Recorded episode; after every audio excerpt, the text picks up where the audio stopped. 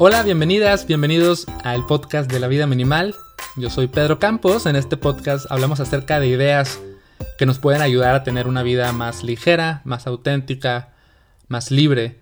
En este episodio platiqué con Elena Terán, ella es feminista y activista y decidí invitarla para que nos hable acerca de cómo socialmente hemos construido roles de género. Hemos dictado lo que significa ser hombre y cómo se tiene que ser hombre y lo que significa ser mujer y cómo se tiene que comportar y ver una mujer y cómo todas estas construcciones sociales de género influyen en la manera en que consumimos y en, cómo nos sentimos. A Eliana la conocí en un diplomado que estoy tomando que se llama He for She. La conocí en una clase que ella impartió donde justamente habla de la diferencia entre sexo y género. Entonces me parece que, que hay mucho que, que platicar acerca de este tema. El, el, episodio no se trata en sí de feminismo, aunque vamos a tocar temas de eso. Y, y les invito a que se queden y a que escuchen, porque creo que hay información muy interesante aquí, cosas que nos podemos cuestionar. Y bueno, eh, vamos a hablar mucho en sí de, de las mujeres. Creo que, bueno, estoy seguro que la mayoría, la gran mayoría de las personas que escuchan este podcast son mujeres, así que eh, por eso decidí enfocarlo para, para ustedes, pero también vamos a hablar acerca de masculinidad Creo que está muy interesante. Y bueno, vamos a empezar. El, episodio empieza donde Eliana se presenta y ya después vamos a ir desmenuzando el tema, conociendo las diferencias entre sexo y género, viendo cómo esto se relaciona con el consumo y, y también qué podemos hacer para liberarnos de estos constructos sociales y vivir de una manera más auténtica y más fiel a quien realmente somos sin dejarnos influenciar tanto por lo que se supone que debemos de ser. Aquí va el episodio, espero que lo disfruten y les invito a que lo compartan con personas a quien crean que les pueda ayudar o interesar. Aquí va.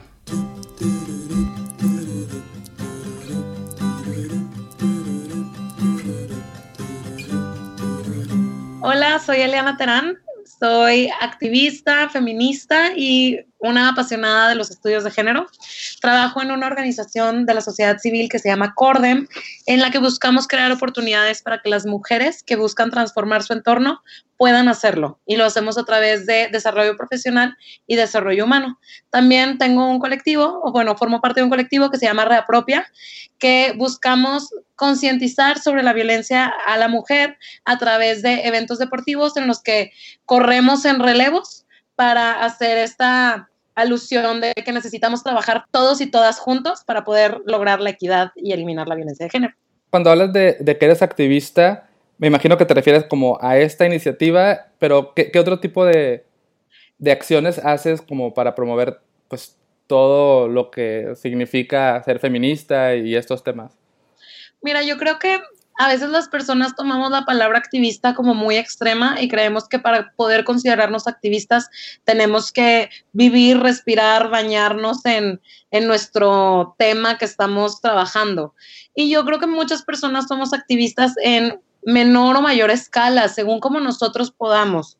Y a mí me encanta una frase que, hizo, que dijo Roxane Gay, que es que necesitamos muchas malas feministas o muchos malos activistas en todos los temas que hay, ya sea en ecología, en feminismo, en derechos humanos, en lo que sea. Somos mejores muchos haciendo cosas pequeñas que poquitos haciendo enormes acciones. Yo sí me considero un activista en el sentido de que me gusta investigar, estudiar, aprender y aparte realizar acciones muy concretas como eventos, iniciativas o mi trabajo en esta organización de la sociedad civil que están todos alineados hacia esta causa. O sea, sí intento que todas las áreas de mi vida estén dedicadas hacia la equidad de género en mi empleo formal y en mis actividades fuera de mi trabajo.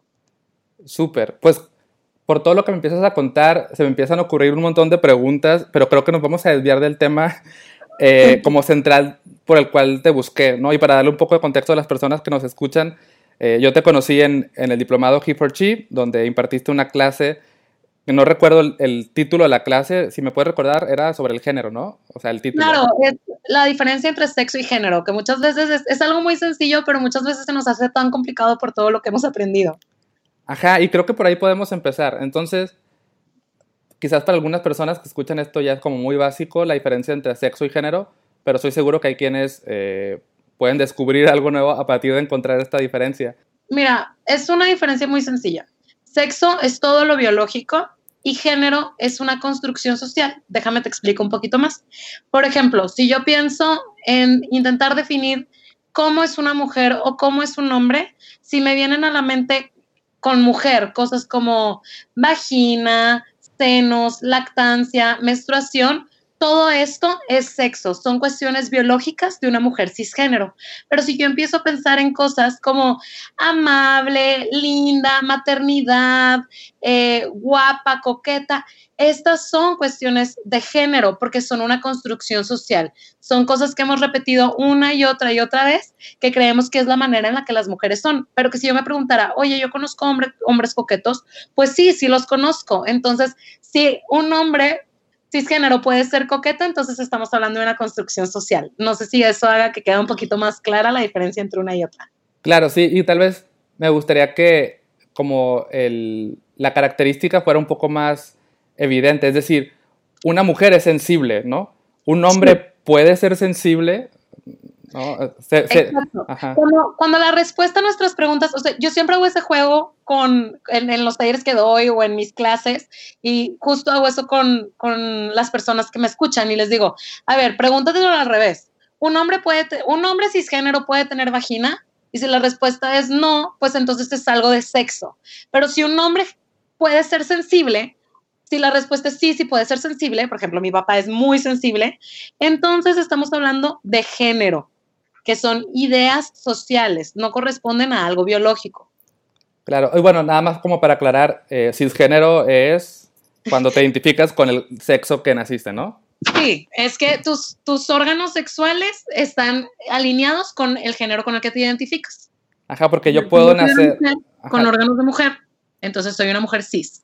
Claro, y entonces, por ejemplo, yo pude haber nacido con órganos sexuales masculinos, pero no me identifico con ser hombre, ¿no? Eso sería como... Sí, entonces puede ser una persona no binaria o no conformista o inclusive transgénero o transexual. Ok, pero bueno, vamos a quedarnos ahora en el mundo un poco más, eh, no sé si decirle convencional o eh, común que conocemos y, y, vamos a adentrarnos como en el mundo, en el mundo cis, ¿no? O sea, hombres y mujeres y lo que se ha construido alrededor de lo que significa ser hombre y lo que significa ser mujer. Sí, claro. Y de hecho me gusta que estés haciendo este como paréntesis para que entendamos que todo lo que vamos a platicar pueden haber excepciones, pueden haber cosas que sean diferentes, todos podemos escuchar y pensar, ay, pero yo tengo un amigo que no es así o yo no soy así y está bien. Eh, vamos a hablar como de la gran norma, de lo que aplica para la mayoría. Ok, y me gustaría que, como por dos razones, o sea, me gustaría que nos centremos en, particularmente en, en las mujeres, Primero porque es, creo, la mayoría de las personas que escuchan este podcast y también porque creo que pues merecen más protagonismo porque siempre como que el hombre o, el punto de vista masculino ha sido el protagonista, entonces vamos a centrarnos en, la mujer y en, desmenuzar un poco qué tipo de, constructos sociales o de, o de definición de género se le ha dado a la mujer, ¿no? Por ser mujer. Algunos ejemplos que nos puedas dar de el género impuesto sobre la mujer. No sé si estoy diciendo las palabras correctas, pero creo que me entiendes a lo que me refiero. Sí, claro. Mira, yo creo que a todas las que nos están escuchando, si cierran ustedes sus ojos y piensan, ¿cómo es una mujer?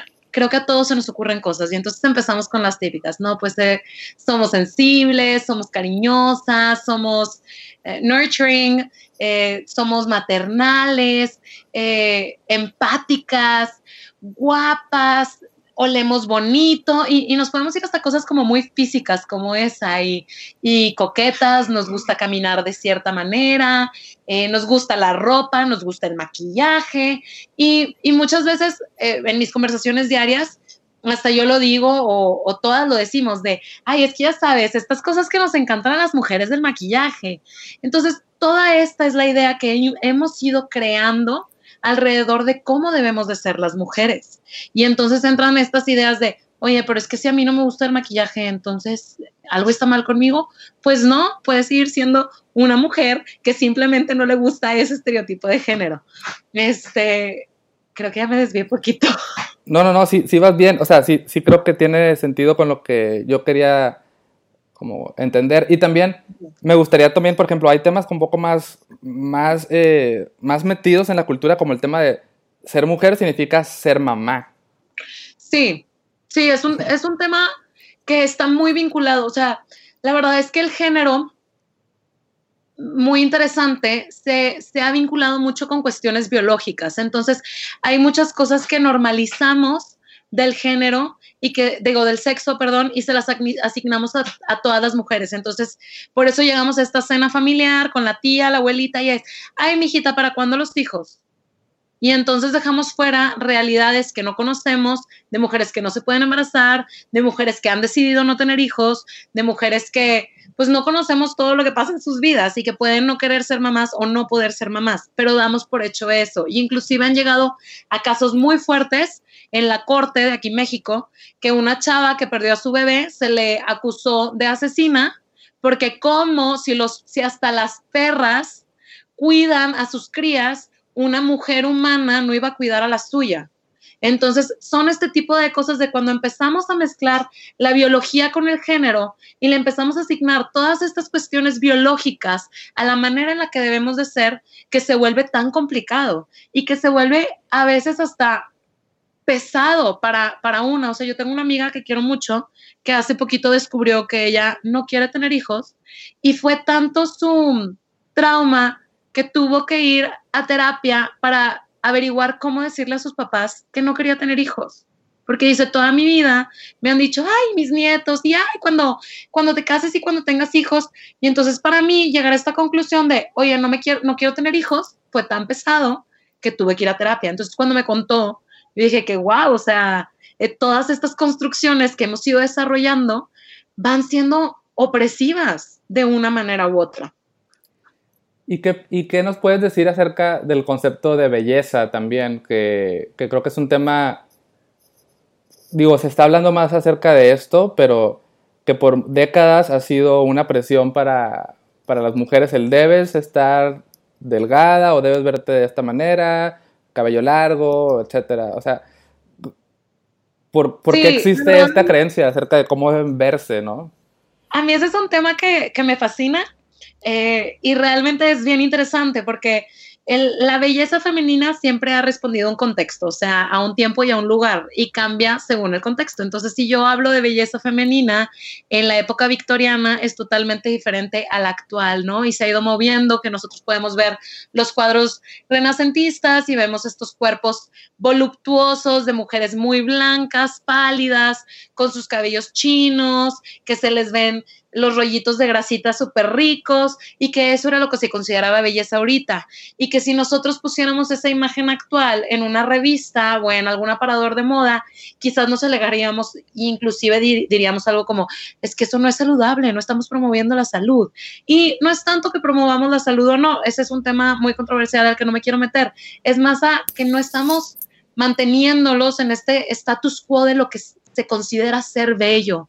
Y la mujer siempre ha tenido una relación muy fuerte con la belleza, en gran parte porque su principal rol ha sido el de, el maternidad y labor doméstico. Entonces su belleza ha sido la, la, principal causa de movilidad social para ella. Si una mujer nace en pobreza, inclusive ahorita en el 2019, su mejor manera para cambiar de clase social es el matrimonio, el modelaje o la prostitución. Y todos estos tienen mejores posibilidades de recibir un mejor sueldo o un mejor matrimonio si es considerada bella en el contexto en el que está. A ver, entonces, yo creo que hay una relación, y creo que es muy evidente, entre, entre el rol de género asignado a la mujer y lo que nos venden, ¿no? Desde moda, o sea, todo lo que tiene que comprar o consumir una mujer para cumplir con, con este estereotipo. O sea, ¿cómo, crees que convive eh, este, estos dos conceptos, como el, género y el consumo? Mira, yo, yo creo que están súper vinculados. Y, por ejemplo, hay investigaciones bien padres de neoliberalismo y consumismo que dicen que son la nueva opresión de la mujer. Por ejemplo, Naomi Wolf, que empezó sus escritos como en los noventas y fue, es una feminista muy metida en esos temas, dice que esta es la nueva opresión, el, el consumismo de la mujer y que más en este mundo que ya es de cierta manera con, más equidad o mínimo aparenta tener equidad y, tenemos este tipo de discursos de, ay, yo nunca he sentido desigualdad, yo no siento ganar menos, especialmente en áreas privilegiadas, lo que teoristas como ella nos sugieren es, pues sí, pero tienes más horas de trabajo estético y también tienes un mayor gasto estético. De hecho, se estima que las mujeres que logran alcanzar puestos directivos y que no, tienen brecha salarial con su contraparte masculina, sí la tienen cuando vemos su gasto en cosas estéticas. Se estima que las mujeres que están en puestos de CEO o similares gastan un tercio de su sueldo en ropa, belleza y aquí entran todas las cosas de cremas, botox, cirugía estética, etcétera, que son importantes para su trabajo, porque se tiene que ver de cierta manera para mantener esta posición de poder.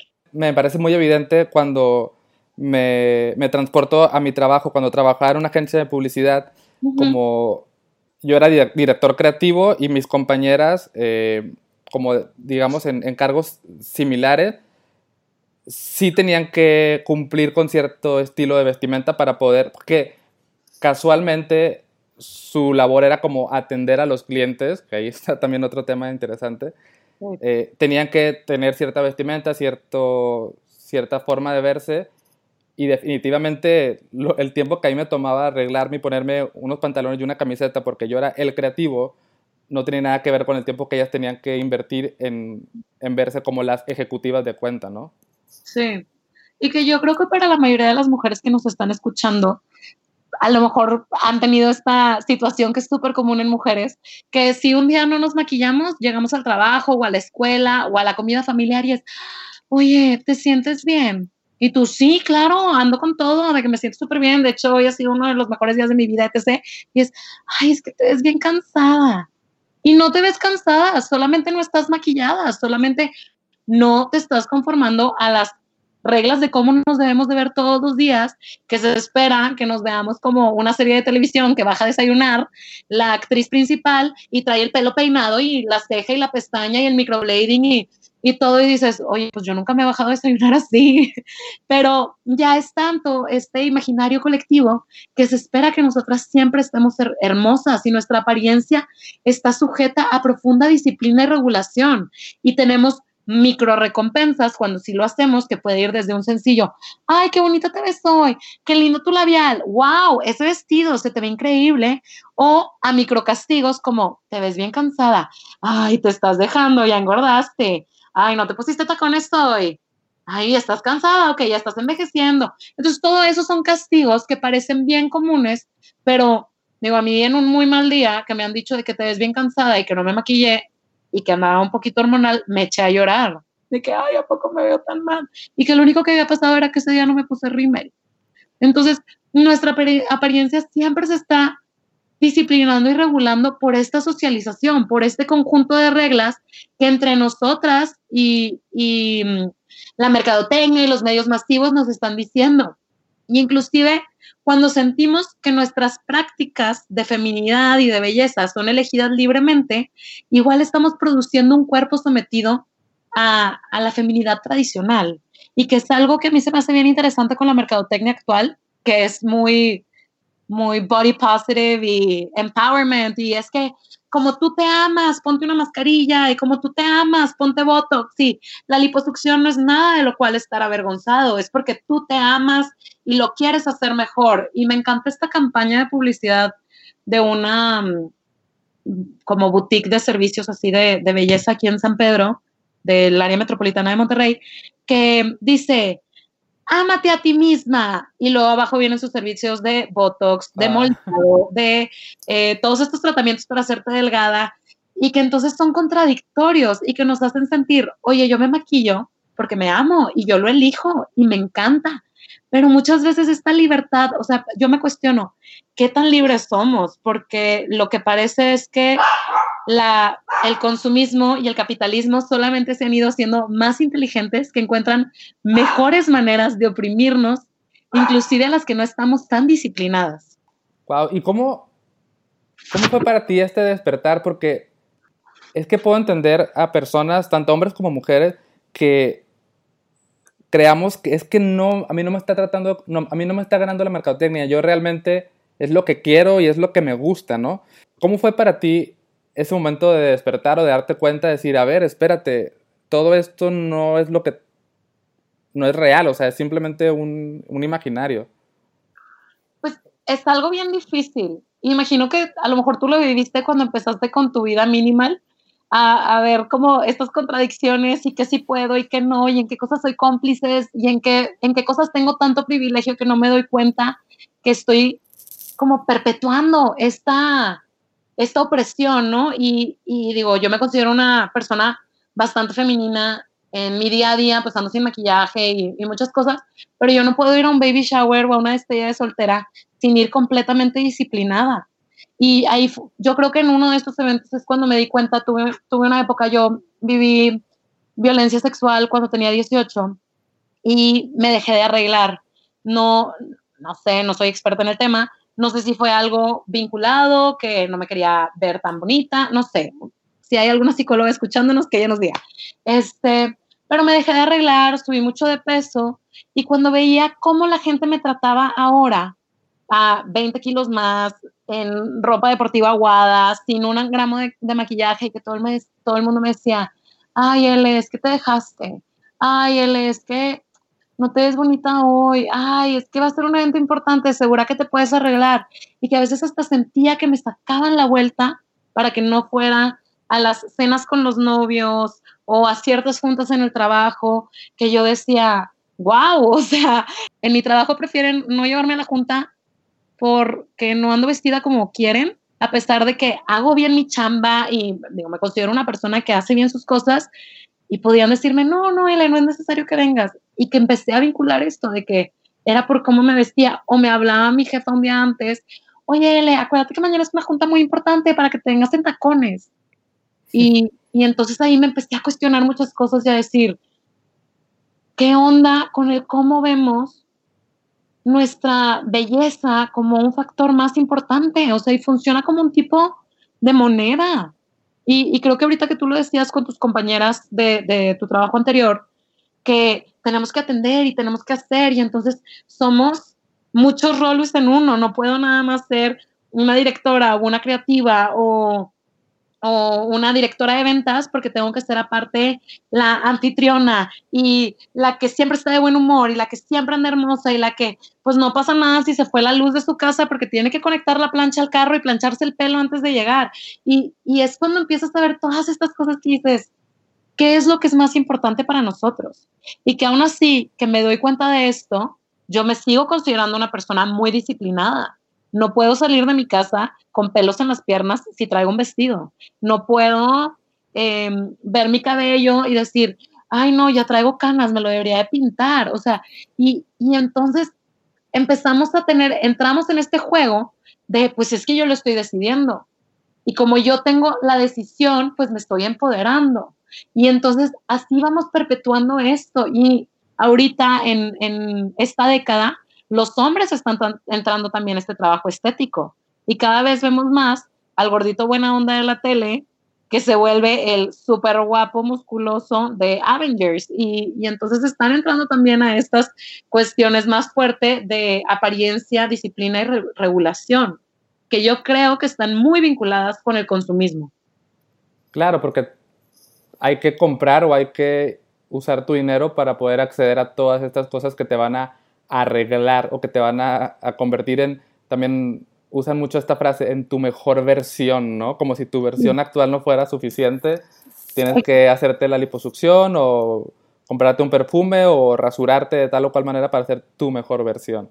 Claro, y entonces le invertimos un chorro de tiempo, dinero y esfuerzo. O sea, yo le digo a cualquiera que nos esté escuchando, hagan una suma más o menos ahí a, a como se acuerden de cuánto gastan en productos para verse de la manera que se ven, desde comida especial, porque, oye, mis obleas de amaranto cuestan 40 pesos en lugar de una barrita de fruta que cuesta 10, pero pues tiene menos calorías. Y luego, pues la ensalada, que está más cara, y el gimnasio, y el rastrillo, o la depilación láser. hagan una suma de más o menos de cuánto se gastan al mes y luego hagan una suma de cuántas horas le dedican. No, pues yo me despierto a las 5 de la mañana para ir a correr y luego me voy al yoga y luego le dedico una hora hacer mi comida porque es orgánica, libre de gluten, libre de aceites y le dedicamos un chorro de tiempo y de esfuerzo. Y lo que parece es que estas prácticas son naturales y se mantienen a través de estas prácticas corporales que nosotros decimos, es que todas las hacemos, es que así es como debe de ser. ¿Y, cómo crees que podemos encontrar ese balance entre autocuidado y amor propio y, y, no sé, tratarme bien y, y, cuidar mi, no sé si es a la autoestima, pero desde un punto, desde un punto de partida como auténtico y personal, sin caer en, en el estar complaciendo a, como a lo que se espera de mí. Es todo un reto, ¿no? Pero creo que sí debe haber una forma de encontrar ese punto medio. Es, es un mega reto. Y yo a lo que invito a todas las personas es hacer lo que te haga sentir mejor. Porque, como, te decía hace un ratito, eh, cuando no nos conformamos a estas normas de belleza, normalmente recibimos castigos que pueden ser desde muy chiquitos como el te ves muy cansada a muy grandes. Se estima que las, las mujeres que se ven masculinas tienen más probabilidades de tener una violación sexual que las mujeres que se ven femeninas, según el Consejo de la Casa Blanca de Niñas y Mujeres. Entonces, sí, sí son cosas que yo le diría a alguien de, oye, si tú te sientes más cómoda viviendo estas prácticas femeninas, vívelas, no pasa nada. Al final sí tienes libertad de, elección. Pero lo que sí invitaría a todas las personas que nos escuchan es a cuestionarse, a pensar estos tres puntos en particular. El primero es la dificultad de percibir las desigualdades en las sociedades formalmente igualitarias. O sea, por ejemplo, México, que ya tenemos una constitución que dice que todos somos iguales ante la ley, que no nos deben discriminar por género, orientación sexual, capacidad, etcétera. Muchas veces nos es difícil ver que siguen habiendo desigualdades y estructuras de poder, ¿no? Entonces, eh, una un hombre blanco heterosexual pues tiene más privilegio que una mujer blanca heterosexual. Pero luego si empiezo a hacer intersecciones más específicas entre mujeres, oye, pues una mujer blanca de clase alta no tiene, tiene muchísimo más privilegio que una mujer morena de clase media y tienen más privilegio las dos que una mujer indígena o que una mujer con discapacidad. Entonces, ese sería el primero. Veamos que existen desigualdades todavía aunque nosotros sentamos que formalmente ya tengamos bastante equidad. Claro, y es que eh, estaba viendo un documental de, de una comediante, no me acuerdo cómo se llama, eh, que se llama Hello Privilege. Ajá. Entonces ella cuestiona su privilegio porque ella es una comediante blanca, o sea, como con todas las intersecciones a su favor, ¿no? Eh, entonces va y entrevista a otras personas, así como, de hecho son como republicanas, blancas, clase alta, y dicen, es que no, o sea, yo no, no, veo mis privilegios, yo lo que tengo me lo he ganado. Entonces, como que nos cuesta trabajo ver que sí, te lo ganaste, pero con la mitad del esfuerzo que necesita otra persona invertir para ganar eso, ¿no? Sí, y, y que creo que muchos hemos visto estos videos de el salón de clases y la bolita de papel, que los que están a mero atrás pues batallan más para encestar su bolita de papel que los que están enfrente. Y es bien difícil para los que están enfrente verlo como privilegio en lugar de como logro, y más en una sociedad capitalista que habla mucho de la meritocracia, de, oye, tú conseguiste esto por tu propio logro y que premiamos estas historias y el sueño americano y el, el pobre que se hizo rico. Entonces vemos lo mismo con, con muchas desigualdades y cuando nosotros somos las personas privilegiadas, ya sea por nuestra clase social, por nuestro color de piel, por nuestro nivel educativo o por cualquier otra cosa, este, es bien difícil verlo. Y entonces tenemos casos como hasta Kylie Jenner, que dice que ella es billonaria, hecha por sí sola, que es totalmente su logro. Y que dices, oye, pues sí, pero tienes una plataforma de más de 10 años de, de un reality show con tus hermanas que millones de seguidores en Instagram que te dan una plataforma para hacer un negocio multimillonario. Entonces, es, bien difícil para las personas que están en la punta de la pirámide de privilegio ver este tipo de cosas y es bien fácil decir, oye, yo lo logré por mí, por mí misma. Entonces, eso sería como lo primero que yo les diría es, veamos que existe desigualdad. Y luego lo segundo es, estas desigualdades también están inscritas en nuestros cuerpos, especialmente los de, las mujeres. Hay cosas que podemos lograr y entonces este meme que circula de una no es, no es fea, sino es pobre.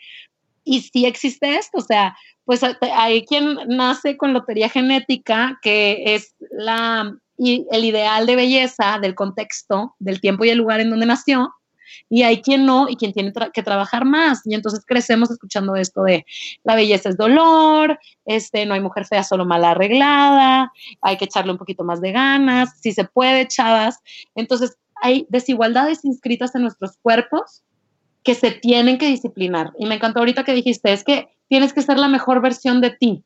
Ahí perpetuamos esta desigualdad de, oye, hay gente más bonita o más femenina o más flaca o más guapa o más lo que sea, y entonces nosotros tenemos que aspirar a eso. Y el tercer punto que me gustaría que, que cuestionáramos es cómo estas prácticas reproducen valores patriarcales que se ven en el mundo de la creación, que sería el diseño de modas, em, el arte, la fotografía, los medios de comunicación, las series que vemos en Netflix, las revistas, eh, Instagram inclusive, y el consumo de las masas. Entonces, a mí esta última se me hace bien interesante porque antes, no sé, yo pienso cuando yo estaba más chiquita y veía a Britney Spears en una revista y decía, wow, se ve increíble, guapísima, pero también decía, ay, a ver, tuvo un fotógrafo profesional, un maquillista profesional. Obvio, está photoshopeada. Le pusieron las luces para que se resaltara su cuerpo. O sea, hicieron un, montón de preproducción y un montón de postproducción. Pero ahora que veo imágenes en Instagram y veo a una chavita de aquí de San Pedro que tiene mi edad, o de aquí de Monterrey, o de aquí de Guadalupe, o de aquí de Mérida, de donde ustedes quieran, que tiene mi edad, o que es un poquito más chiquita, un poquito más grande, y que tiene un cuerpazo y siempre está maquillada y siempre trae ropa de marca y tiene 500 mil seguidores, entonces hago más cerca esta realidad de que yo me tengo que ver así, porque ya no es Britney Spears en una revista, es una chava que vive a dos colonias de mí, que se ve increíble y que está disciplinada y que me invita a disciplinarme de la misma manera. Y que la mayoría de las chavas de Instagram o de YouTube hacen su dinero a través de enseñarle a otras mujeres cómo disciplinarse para ser tan exitosas como ellas. Y entonces está este vínculo bien interesante entre la belleza y el neoliberalismo y cómo nuestras historias de éxito son hacernos más hermosas. Entonces, regresando a lo que tú preguntabas de, oye, ¿cómo podemos encontrar este balance? Yo diría, cuestionémonos estas tres cosas. Después de que nos cuestionamos, veamos qué cosas hago yo que perpetúan estos estándares de belleza o que me hacen a mí sentirme oprimida. Y que hay una frase de Simón de Beauvoir, que no es tan famosa como la de una no nace mujer, que, que dice, para mí ser mujer no ha pesado nada y que cuando conoces un poquito de su trabajo dices, ¿cómo dices eso, Simón? Si todo lo que tú escribiste fue de la opresión femenina. Y ella explicaba esto de, pues es que para mí como individuo, maquillarme, peinarme, arreglarme, no trabajar o tener que ser un poquito menos inteligente en juntas para que los hombres no se sientan mal o fingir que no sé demasiado o el síndrome del impostor, pues no me pesa, me encanta, lo hago elegido, me encanta ponerme mis ya lo voy a pasar a la modernidad. Me encanta ponerme mis mascarillas coreanas, me encanta ponerme mis taconcitos y sentirme bien, bien guapa y acá perra empoderada. No me pesa nada, pero es cuando hacemos la suma de mujeres y que empezamos a ver, oye, las mujeres le invierten 40 horas más a su apariencia estética que los hombres a la semana. Las mujeres gastan un tercio de su salario más que los hombres en su apariencia física. Ahí es cuando empezamos a decir, oye, quizás sí es una opresión. Entonces, ¿qué cosas puedo dejar de hacer yo? ¿Qué vestido puedo dejarme de comprar? ¿Cuándo puedo dejar de usar tacones? ¿Cuándo puedo no maquillarme? ¿Y qué cosas no puedo? Porque no quiero aceptar los castigos. Y se vale, se vale totalmente. Y entonces entra un, término que se llama eh, patriarcado del consentimiento, que es, oye, yo estoy aceptando ciertas cosas porque yo las decido y porque prefiero las recompensas que me trae el ser cómplice en estos aspectos que el no hacerlo. Y se vale. Y es lo padre de poder cuestionarnos. No es lo que está bien y lo que está mal. Es lo que funciona para nosotras con todo este proceso de pensamiento. O sea, es como entender un poco el juego y hacerlo consciente, ¿no? Como, bueno, voy a hacer voy a jugar con las reglas del patriarcado, pero entendiendo lo que estoy haciendo y no haciéndolo simplemente por, por hacerlo porque es lo que se hace en automático, ¿no? Yo creo que el cuestionarnos es la mejor manera de iniciar cualquier cambio en nuestras vidas. Y que pues hay contradicciones muy fuertes, o sea, hay quien considera que la libre elección no existe, que la libre elección reproduce desigualdades a través de creencias de igualdad y nuevas normas y valores. Pero yo sí creo que podemos encontrar balances, o sea, no, no quiero que escuchen esto y digan, ay, ya, esta chava nos está diciendo que tiremos todos nuestros rastrillos a la basura y que le digamos a nuestros cuerpos, ya, no, es cuestiónate qué estás haciendo, pregúntate cómo te sientes con esto y decide qué quieres hacer y qué no. Y qué cosas funcionan para ti y qué no. Y a lo mejor hay cosas que dices, oye, sí, yo me siento súper oprimida por, por la depilación. Yo, yo tengo amigas que no pueden salir con un pequeño pelito a la calle y que digo, oye, pues qué cansado tener que despertar todos los días a rasurarte las piernas. Pero también entiendo, oye, pues no voy a ir al baby shower o a la boda o a la despedida de soltera con, con pelitos. Se vale, es, es ir encontrando balances, es ir viendo qué funciona para ti. Oye, Ileana, y ya para, como para ir cerrando, eh, también me gustaría como hablar de, del género masculino y este concepto de masculinidad tóxica, sin adentrarnos tanto en ese tema, pero bueno, también para los hombres cis, heterosexuales, etcétera, bueno, ni siquiera heterosexuales como en general, sí está también este tema de hay que cumplir ciertos roles, ¿no? La figura de poder, el, el ser, el tener esta actitud como de liderazgo, de seguridad, de, de hombría, de... Sí. etcétera. Que también, pues, hay, un, hay algo que nos pueden vender para eso, ¿no? El auto de lujo, el reloj de lujo, eh, los zapatos, el traje, la barba perfecta, los músculos del gimnasio. Entonces, eh, ¿qué, puedes, o sea, ¿qué, ¿qué, opinión tienes acerca de esto? Y que la verdad es que no solo les están vendiendo el auto y, el, y la loción y el pagar la cena, también les están vendiendo el no digas tus sentimientos, llorar está mal. O sea, son cosas bien complejas y viene una con la otra, porque son, son categorías, o sea, la masculinidad y la feminidad son categorías que existen junto con otras intersecciones. Entonces, el hombre que no puede ser proveedor también vive una opresión. El hombre que, oye, no puedo pagar la cena hoy, o me quedé sin chamba y ahora qué hago, vive opresión. Entonces, es, una relación muy compleja y, y digo, nunca he sido hombre que recuerde, pero cuando platico con, con, amigos, que tengo un amigo que no le sale la barba y todos los días se rasura porque alguien le dijo que si se rasuraba le iba a salir. Y le ves la piel súper irratada porque pues se rasura sin, sin tener nada de barba y él, es que yo sé que me va a salir, es que las chavas no, se, no, no creen que estoy guapo porque no tengo barba o, o es de voy al gimnasio todos los días porque pues soy un chavo muy flaquito que no me marco y tengo que pagar proteína y comer pollo todos los días y mi pechuguita 500 gramos en la mañana y 500 en la noche para ver si me marco. Y todas estas cosas también entran y entran en rol con otro tipo de disciplinas como las que te comentaba ahorita de pues ser más agresivo, ser muy asertivo, ser eh, distante con tus sentimientos y pues qué complicado transitar la vida de esta manera, qué complicado para los hombres que no son fuertes o peludos o, los que son muy sensibles, que estar creciendo escuchando, no puedes llorar. Entonces, esto también es cuestionémonos, cuestionémonos y busquemos mejores maneras de ser hombres y mujeres, porque es bien padre cuando entendemos que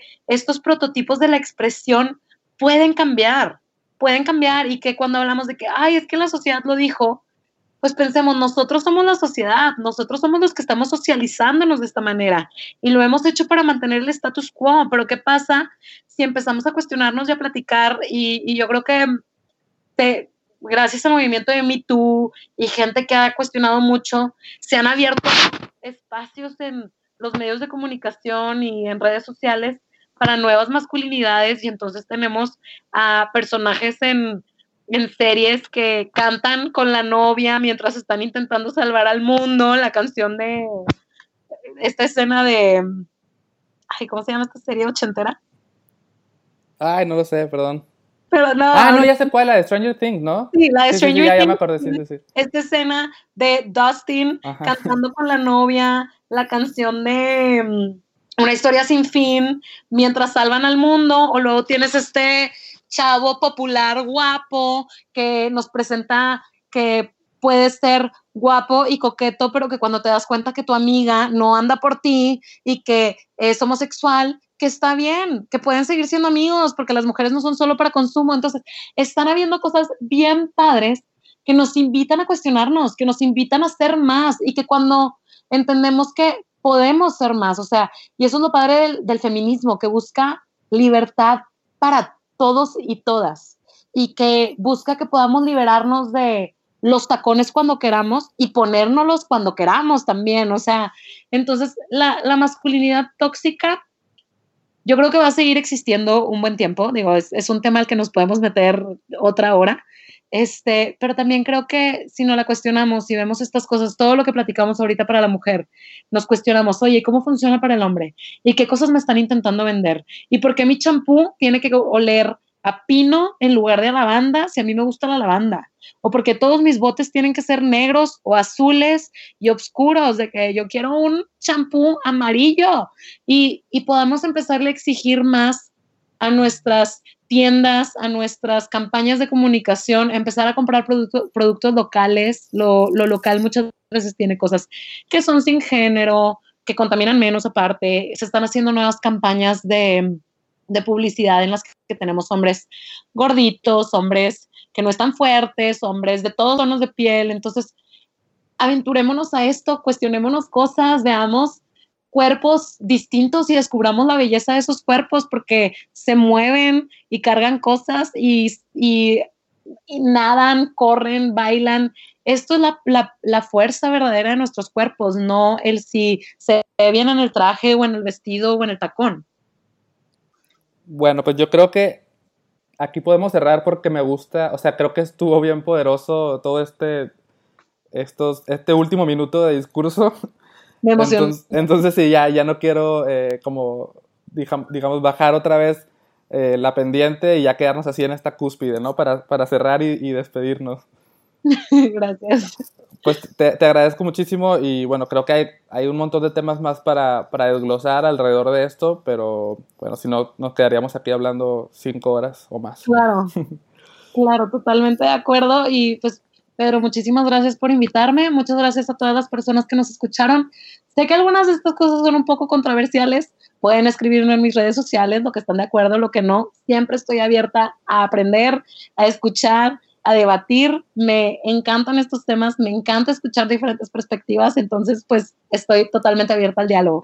Ok, ¿y cómo te pueden ir a reclamar? ¿A qué, a qué red social? Me pueden reclamar en Instagram como lteran n L escrito E-L-E, -E, no como la letra. Ajá. Es lo mismo, pero con letritas. Y luego Terán y una N extra al final.